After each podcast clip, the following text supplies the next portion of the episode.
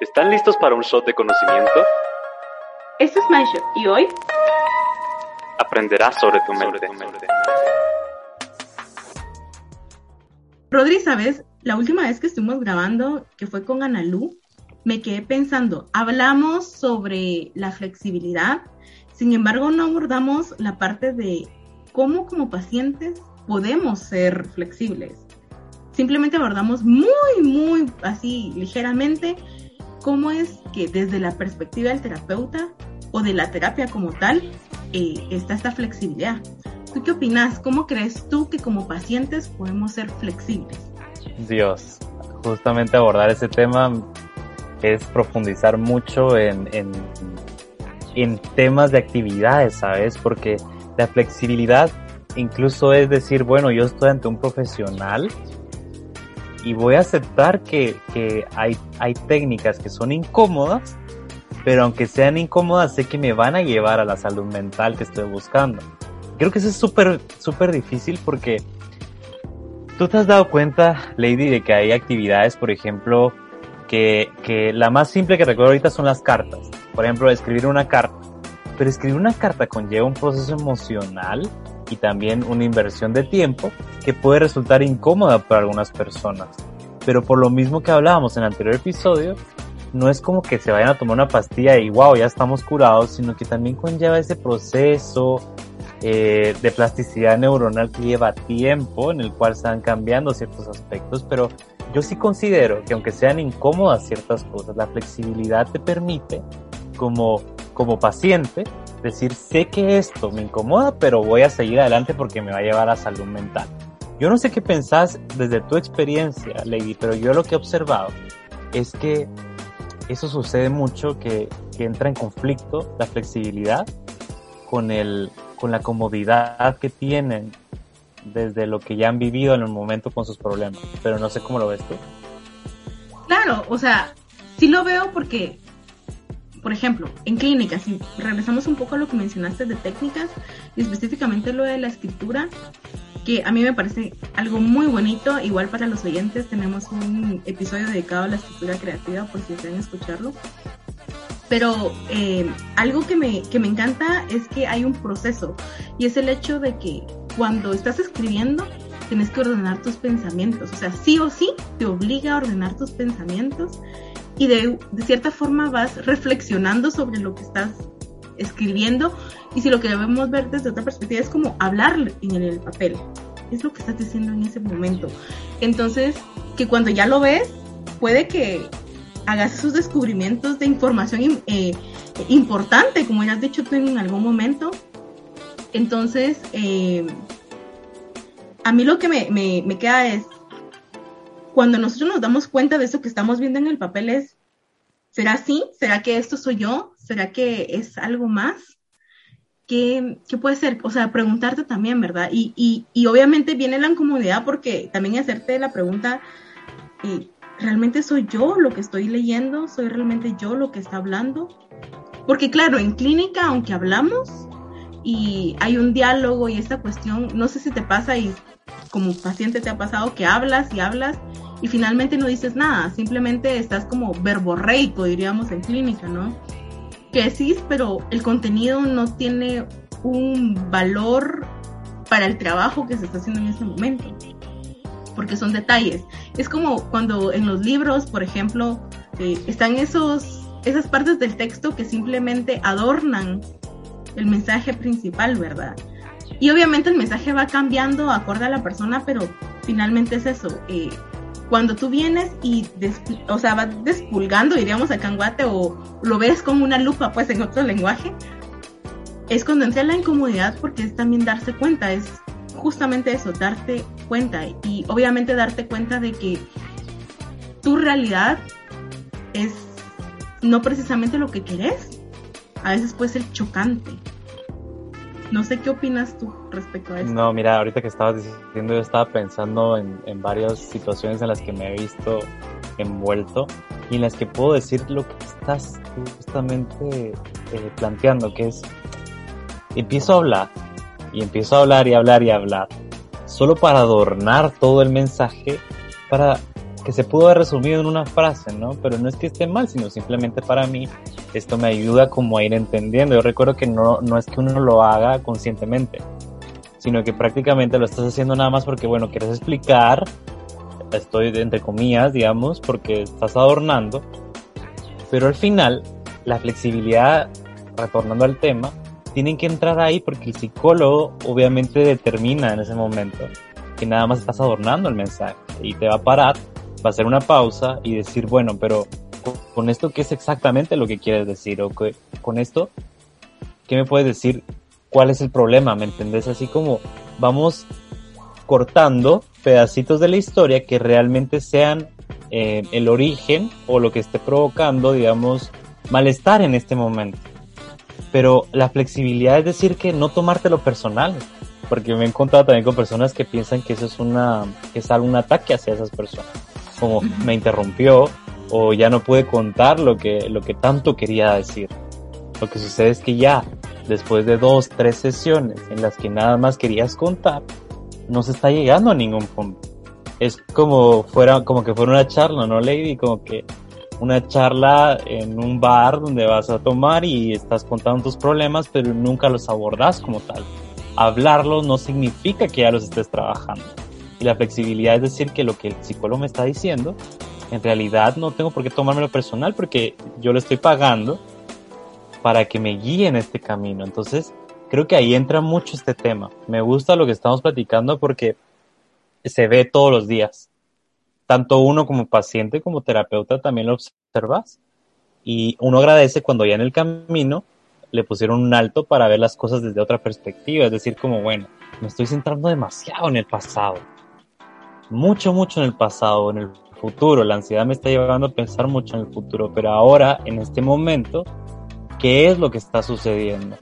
¿Sabes, Lady? Y una vez me sirvió mucho poder ver los problemas desde, desde eso, el contexto es decir, yo he tenido algunos problemas de chiquito. Entonces, decir, bueno, ¿y esos problemas de chiquito están pasando ahorita? O sea, yo me encuentro en el colegio, por ejemplo.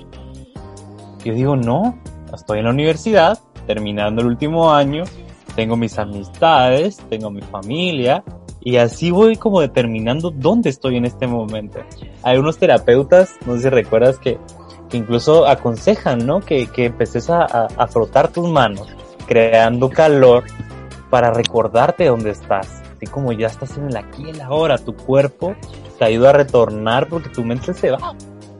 Y la idea es como que en el proceso, lo que quiero llegar es como que en el proceso, el psicólogo te va a estar guiando. Y hay momentos en que sentir rabia, porque sos un ser humano, y sentir rabia porque te interrumpe. ¿Te ha pasado a ti esto? Que a veces te dice algo, es como, ay, me quedé con las ganas de decirlo, pero sé que, que no tenía ningún sentido hablarlo. ¿No te ha pasado eso? Claro, muchas veces.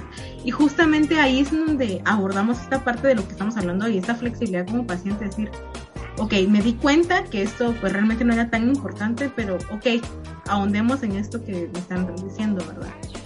Aquí va una cuestión también de comprender, ¿verdad? El, contenido de, lo que se nos está devolviendo o de lo que se nos está como, o lo que se está rescatando de lo que acabamos de comentar, ¿verdad? Entonces, eh, creo que esa, esa apertura, tal vez flexibilidad es una palabra, pero creo que la segunda palabra sería apertura. Apertura a aceptar también esa información que se nos está dando y analizar qué de la situación, ¿verdad? Que se nos está diciendo, qué es lo que está tratando de decir el psicólogo, porque el psicólogo, aunque podría decírtelo muy directamente como paciente, lo que va a pasar es de que no lo vas a integrar si te lo dice, ah, es tal cosa. Era como lo que hablábamos la hace como dos o tres episodios. Te lo dicen directamente, no lo integras, no lo evalúas, no lo comprendes. Simplemente fue una palabra más.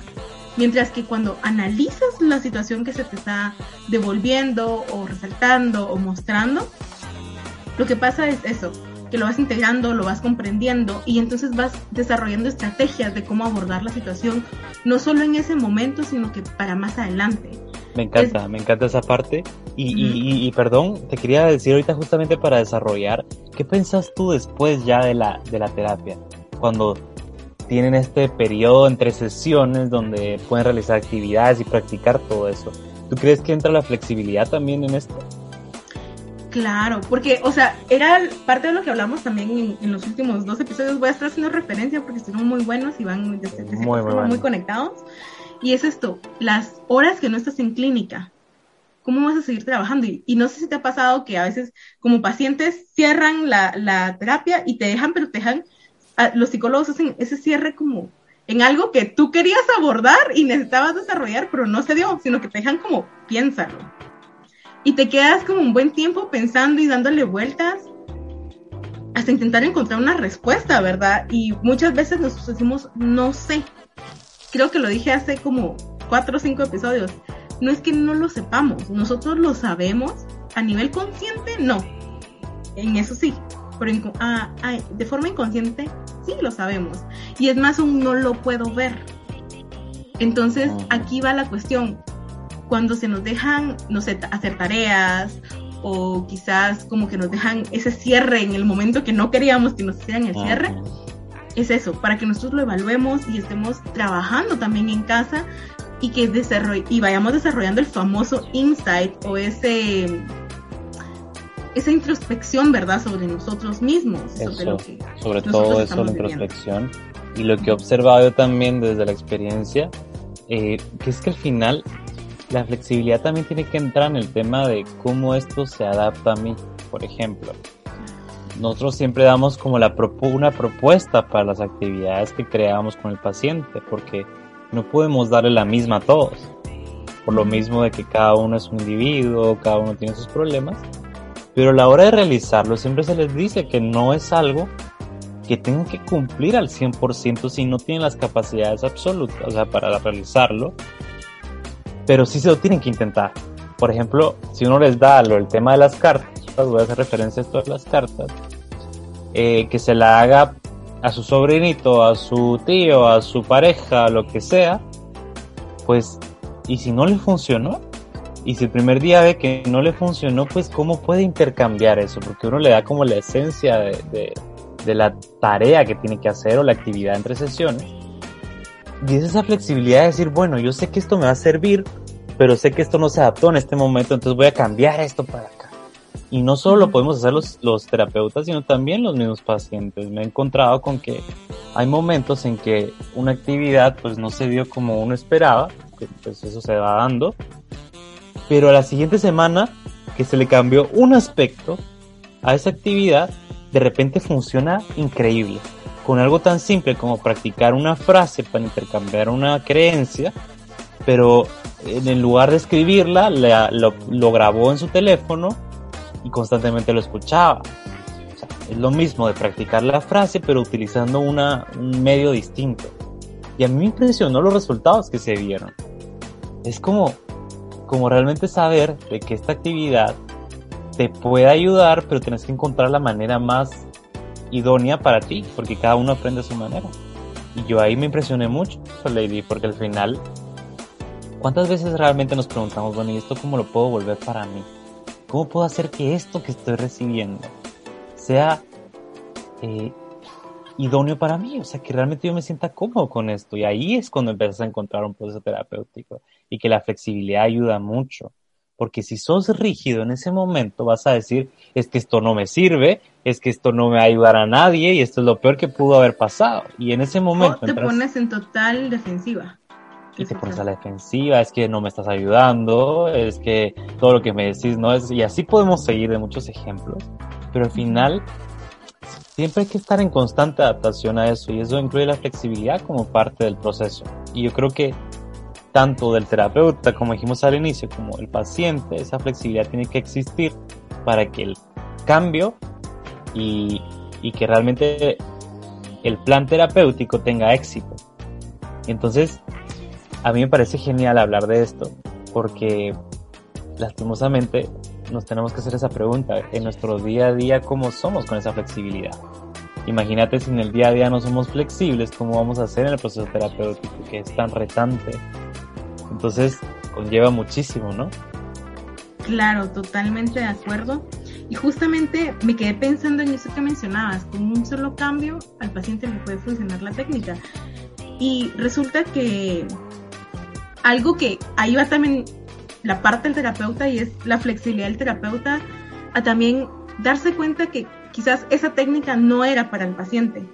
Tomar más en cuenta las habilidades y los intereses del paciente, que es importantísimo. Eh, en clínica eh, tengo pacientes increíbles, tengo que decir, con cada uno trabajamos de una forma diferente y nosotros trabajamos mucho con escritura, así full escritura y que poco a poco ha ido, sea, entre estas cuestiones, pasó de algo escrito a algo verbal pero porque necesitaba esa sensación, ¿no? De, de seguridad y de que de alguna u otra forma se le estaba escuchando. Y algo que me gusta es que la escritura justamente a eso. Tengo pacientes que se les complica mucho el escribir y claro, ahí está también el reto. ¿Por qué no quieren escribir? Y es ahí donde el paciente también tiene que ser flexible de, ok, voy, lo voy a intentar pues. Toda técnica, toda eh, toda herramienta que se da de parte del psicólogo, tanto el psicólogo la va a poner a prueba a ver si realmente hace clic con el paciente y también el paciente va a hacer ese, ese tiempo de prueba para ver si realmente esa es su técnica. Es, por ejemplo, yo recuerdo que hace un tiempo tú mencionaste este cambio de, terapia que hiciste eh, en el canal. Y fue porque, me imagino, tú estabas con esta persona, pero te diste cuenta como que esa quizás no era tu rama de para tú como paciente desarrollarte, ¿verdad? Y crecer, sino que encontraste en este momento, por lo que has mencionado acá, es la terapia directiva es lo tuyo, y no solo como paciente, sino que también como terapeuta. Mira, eso es lo que, exacto, es lo que uno se tiene que preguntar en algún punto. ¿Realmente esto es para mí? Y tener la flexibilidad de no quedarte en ese punto, porque si yo me pude haber quedado, como tú lo estás diciendo, en, esa, en ese ámbito en el que no me sentía cómodo. Pero ¿cómo estaría en este momento? Yo le di una, dos, tres oportunidades y sabía que no era para mí. Ya hay un punto donde yo dije, bueno, me puedo quedar aquí toda la vida o ya cambio a uno que realmente me va a ayudar porque se, se adapta más a mí. No era la persona, sino el modelo como tal. Y cuando entré a ese modelo, empecé a tener muchos resultados. Entonces esa flexibilidad también yo agregaría algo más, Lady, la honestidad en el proceso terapéutico, que ayer lo, lo tocamos un poco de ese tema, es, tan vital, es tan vital que, que cuando decís las cosas tal cual como paciente, empezás a encontrar eh, muchos resultados. Los terapeutas que, que yo admiro mucho preguntan después de dos meses o un mes cómo se está sintiendo. le preguntan a su paciente, ¿cómo te estás sintiendo ahorita en este momento con el proceso que llevamos? Y las personas pueden decir, ahí, ahí es donde entra la honestidad. Puedes querer que agradar a tu terapeuta y decirle cómo es que todo está perfecto, o puedes realmente decirle, mira, es que no me gustó esta técnica que hiciste, que no me sentí cómodo con esto, yo siento que no estamos obteniendo avances. Y todos dirían como, bueno, es un ataque. Para nada es un ataque sino es una oportunidad para replantear todo el proceso terapéutico y que realmente tenga beneficios para la persona. Pero si la persona dice que todo está bien, seguimos con el mismo plan terapéutico y ahí vamos encontrando muchos obstáculos en el camino. A mí me agrada mucho esa pregunta porque me la han hecho también y es como, bueno, soy sincero, esto me gusta mucho y esto no. Y ahí es cuando empieza el plan de verdad porque ah, la siguiente semana es algo nuevo, una nueva técnica algo que sí se adapte, yo vale la pena ser honesto y flexible ante todo. Entonces, creo que honestidad, ¿no? Claro, y como mencionas, finalmente el, darle esa retroalimentación a nuestro terapeuta permite también que nosotros disfrutemos uno el proceso, porque aparte de ser un poco complicado, también se puede disfrutar en, el, en este proceso de crecimiento finalmente. Y dos, que también es, al final de cuentas, algo por lo que nosotros estamos yendo. Imagínate pagar e ir por algo que no nos está generando eh, una comodidad, sino que es constantemente incómodo por una incomodidad totalmente negativa, no, no la incomodidad de me dejó pensando, me hizo, no sé, me hizo trabajar algo fuera de clínica, eh, sino que esa incomodidad de ya no quiero estar ahí, ya no quiero ir, ya no quiero saber nada de esto me voy y ya, listo. Sino que realmente es enriquecedor para ambas partes, tanto como para uno como paciente y también como uno como eh, terapeuta. Entonces, me encantó eh, eh, esta forma en la que sacaste salud, la honestidad, porque finalmente es genial. como pacientes muchas veces es complicado, y con Analu lo mencionábamos en otra ocasión, y era esta cuestión de eh, muchas veces omitimos como pacientes algunas cuestiones que nos, según nosotros no son importantes y resultan que a veces esas cosas que omitimos son las importantes. Entonces, misión, o sea, como, como objetivo para todos, estén yendo a terapia o quieran ir, eh, con el tiempo es procurar ser lo más sinceros posibles. O sea, entre más sincero seas, eh, mejor.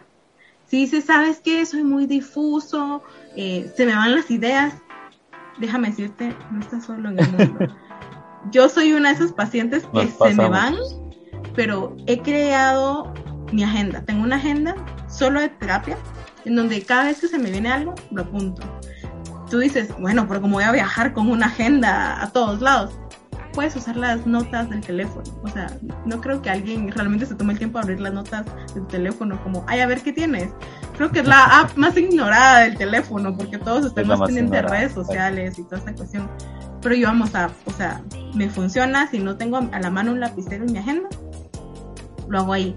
Porque finalmente también te permite, como mencionábamos al inicio, el, el ordenar tu pensamiento y, y, y saber qué es lo que vas a hablar también Claro, con esto no te decimos planifica tu terapia, porque eso, eso caería en la inflexibilidad y esta, y esta poca falta de apertura, sino que son puntos importantes que vas encontrando, que a veces dices, uy, ya me acordé y por eso es que hago esto. O sea, como es también apuntar esos momentos de darse cuenta, ese momento en el que hubo como un rayito de luz que te hizo decir, ah, entonces de ahí viene mi patrón.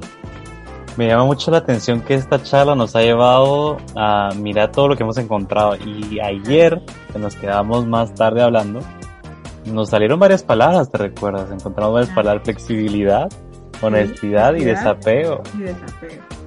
Entonces, creo que eso también tiene mucho que ver. Al final, yo también he tenido una experiencia, hablando del apego, de que cuando estamos en una situación como la terapia, también se da esto de que, bueno, yo con mi terapeuta me siento muy bien. O sea, cada vez que hablo con mi terapeuta, yo me siento mucho mejor. Ahora, planteemos algo.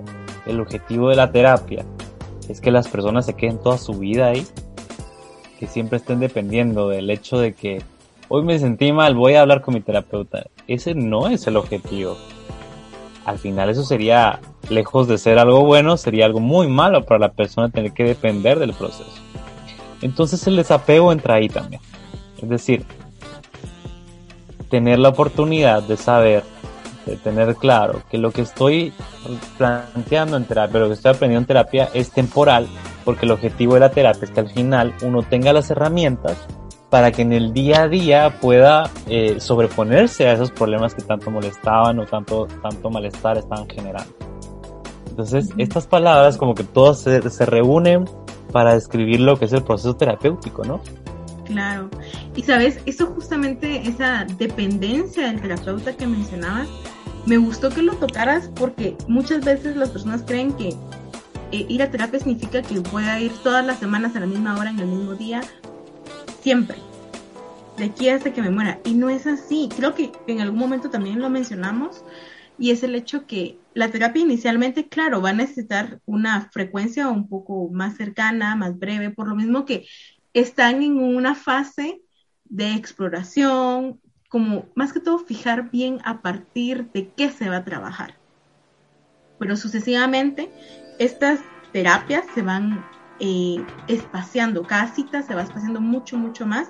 Yo no sé tú cómo iniciaste tu, tu proceso terapéutico, pero yo recordé, eh, recordando un poco al respecto, yo, valga la redundancia, de hecho recordar mil veces, pero recuerdo que fue semanalmente, yo inicié a las 4 de la tarde eh, todos los jueves, era todos los jueves a las 4 de la tarde, yo me quedaba, o sea, yo llegaba eh, justamente después de clase, saliendo de clase iba donde mi terapeuta y me tocaba esperar hasta las 4 porque era el espacio disponible. Entonces... Eh, Ese compromiso con tu terapia muy bueno. Sí, a veces un poco agotador porque yo estaba, teníamos examen de algo y yo estaba ahí en el consultorio estudiando con mi mochila. Yo recuerdo, yo me bajaba el carro con la mochila, pero bueno. Pero hoy en día, eh, incluso en este modelo virtual, aunque no lo crea la audiencia, mis terapias ya no son tan frecuentes. O sea, estoy diciendo que veo a mi terapeuta una vez cada 15 días, a veces que por X o Y motivo me toca aplazarla, la veo una vez al mes o una vez cada dos meses. Todavía no hemos llegado a ese punto, pero sí una vez a cada mes por diferentes situaciones que se dan. Entonces, eh, sin embargo, eh, no estoy pensando constantemente, me pasó esto, yo voy a llamar a mi terapeuta y no sé qué y no sé cuánto. Y claro, con esto no, queremos decir que no existan las emergencias, porque también aquí se puede malinterpretar de que entonces yo tengo una emergencia que de verdad me urge hablar con mi terapeuta, no lo puedo hacer. Claro que lo puedes hacer, pero aquí va la cuestión que evalúes. ¿Realmente necesitas hablar? ¿O es tu ansiedad la que está hablando? Evaluar qué es lo que está hablando en ese momento. Porque recuerdo que hace mm, tres meses sí tuve una cuestión en donde yo dije, necesito hablar con mi terapeuta. Eran las 12 de la noche. Era obvio que mi terapeuta no me iba a contestar porque la atención por teléfono llega hasta las 8 de la noche aproximadamente. Entonces, hubiera sido, seguramente si yo lo hubiera intentado, tal vez de casualidad me hubiera topado con que me contestara o tal vez simplemente no y haber dejado un mensaje de voz. Pero en ese momento también yo como paciente me puse a evaluar ¿de verdad lo necesito? ¿Realmente esto es una emergencia? ¿Realmente merece que siga gastando eh, tanta energía en eso? ¿O soy capaz de dormirme, porque ya es tarde, ver cómo amanezco, si realmente es tan importante, esto va a persistir? Igual, yo a mi, psicóloga la iba a ver tres días después de que pasó eso, entonces como evaluar, ¿realmente es tanto No puedo esperar, realmente no puedo esperar a esos tres días finalmente digo, pues han pasado cosas peores en mi vida y he tenido la posibilidad y la habilidad de esperar. ¿Por qué ahorita no? Finalmente decido no mandar mensaje ni mandarle a la, al asistente, mire, me puede poner la cita antes o algo por el estilo, sino que simplemente dije, voy a esperar. Resulta que esa semana, esos tres días después, yo modifiqué mi cita para una semana después, porque la emergencia ya no era una emergencia y no tenía nada que hablar. Es un poco trabajar la tolerancia también a la frustración, creo yo. ¿Por qué? Porque lo digo. Es, hay que diferenciar cuando es una emergencia o realmente lo estás buscando por otras razones, ¿no? Porque la tolerancia a la frustración también es algo que se tiene que aguantar. Por eso es tolerancia a la frustración, no es, no, es, no es que tenga una alternativa para quitar la frustración, siempre va a estar. Pero cuando lo vemos desde esta perspectiva, es decir, que a veces hay que tolerar cierto dolor porque la vida de por sí te lo va a generar. Entonces, si esto es puro condicionamiento, si tú cuando estás aquí en este en un punto alto, digamos, de, frustración, tú automáticamente buscas ese, eso, ese estímulo que te relaja, lo que le estás enseñando a tu cerebro es que te tiene que después empezar, digamos, en este nivel de frustración para que rápidamente tú llames para que obtener ese estímulo. Entonces es mejor esperar un poquito más, dependiendo del caso, obviamente está en peligro tu vida o la de otros. Pero dependiendo del caso, entonces ya podés como tolerar eso y decir, bueno, voy a aguantar porque al final no voy a estar toda la vida con un terapeuta, ¿no? Entonces de encontrando todo este, este aspecto y me gustó mucho tu ejemplo, Lady, porque plantea justamente todo esto.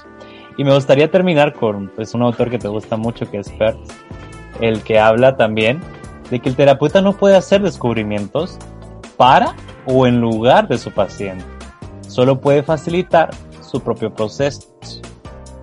Esto creo que resume mucho. Es la parte activa del paciente, es decir, cómo aplique la flexibilidad, la honestidad y el desapego en estos aspectos. Así que creo que fue un genial podcast hablando de, de flexibilidad y estos aspectos que fuimos encontrando para hacer un recordatorio a toda la audiencia del proceso activo que tiene que tener con su salud mental lastimosamente no nos podemos meter ahí al cerebro para empezar a modificar los cables, sino que tiene que ser un proceso muy activo y una guía eh, casi que mano a mano con, con el terapeuta, ¿no? ¿Te gustaría agregar algo más ahí?